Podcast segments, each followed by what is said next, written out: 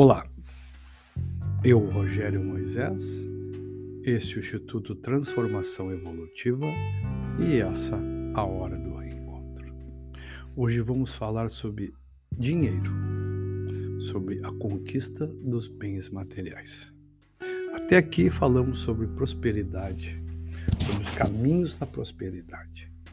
Hoje vamos falar sobre bens materiais. Como é que você olha para o dinheiro? Como é que você olha para aqueles que têm dinheiro? Qual é o seu olhar sobre eles?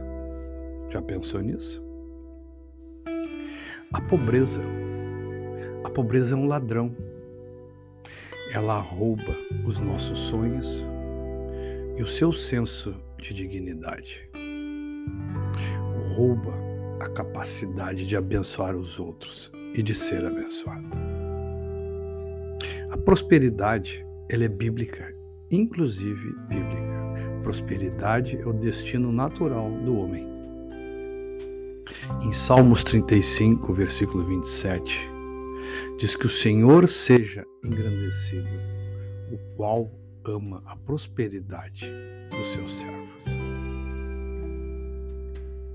Em Provérbios 19, 17, diz que quem trata bem os pobres empresta ao Senhor e ele o recompensará.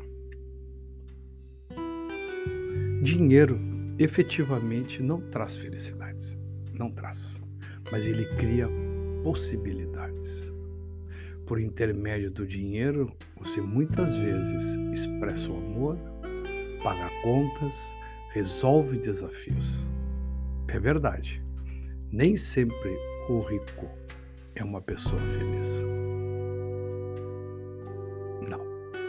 É uma verdade. Mas o dinheiro propicia uma nova vida. O dinheiro te dá liberdade.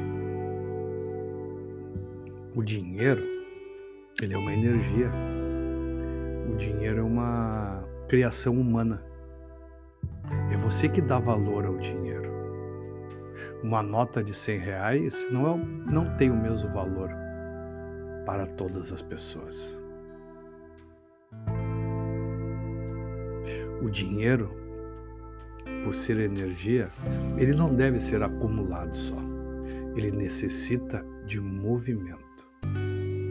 Ele necessita ser movimentado, empreendido em novas conquistas. Guarde uma parte do que você ganha. Mas não se limite apenas a acumular ou pagar contas. Aproveite a vida. Aproveite a vida. É bíblico também que não se deve guardar todo o dinheiro. A vida de um homem não consiste na quantidade de seus bens. Isso está em Lucas 12, 15. Você tem mais bens agora do que antes? E você é mais feliz do que antes? Você é mais feliz agora do que na sua infância, na sua juventude?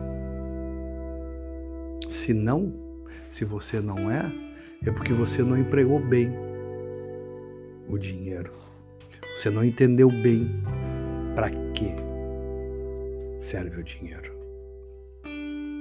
O dinheiro é uma energia de facilidade da vida de liberdade ou de aprisionamento. É você que resolve. Pare de pensar no dinheiro como aquela cédula. Que cédula nem existe mais, na verdade, né? O dinheiro é algo que está em toda parte. Ele é algo de valor. Olhe o dinheiro como algo que você tem e que resolve um desafio seu ou de outra pessoa. Seja generoso, economize uma parte dos seus ganhos, mas viva, viva, faça o dinheiro circular, melhore a qualidade de vida, a sua e daqueles que lhe cercam. A riqueza, ela está perto de você Muitas vezes não é necessário buscar longe. O universo, ele é rico, próspero e transbordante. É você que não está conectado com ele. Você quer lucros, grandes lucros na sua vida? Arrisque. Arrisque. Se não, você fica no risco zero. E risco zero é a sua zona de conforto. Este local que você não quer mais. Imagine você que os carros, os carros no começo do século passado eram considerados luxos de gente rica. Henry Ford pensava diferente da maioria. Montou uma das maiores ou a maior montadora do mundo e você sabe o resultado. Todos ambicionam ter um carro no mundo inteiro. Dinheiro é liberdade. Dinheiro é criação. Dinheiro é facilidade. Cuide das suas despesas. Cuide das suas despesas. Um pequeno vazamento pode afundar um grande navio. Todos aqueles que têm dinheiro são ouvidos. É por isso que você presta atenção nessas pessoas nos famosos, nos que têm dinheiro. Quando você tem, você possui algo que os outros querem e precisam.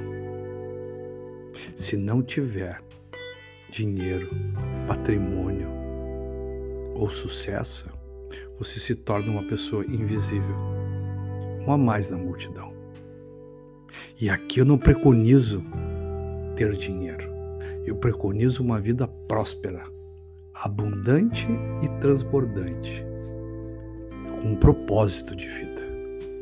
E o dinheiro, os bens materiais, fazem parte dessa vida próspera.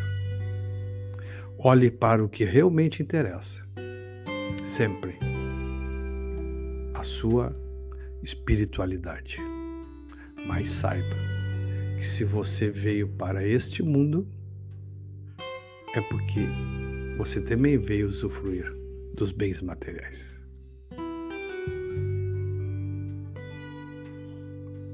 Segundo John Paul Getty, ser realmente rico não envolve ter ou não fortuna, mas viver através dos seus próprios valores. Se esses valores não forem significativos, não há quantia de dinheiro obtida que possa esconder o vazio de uma vida desprovida de valores.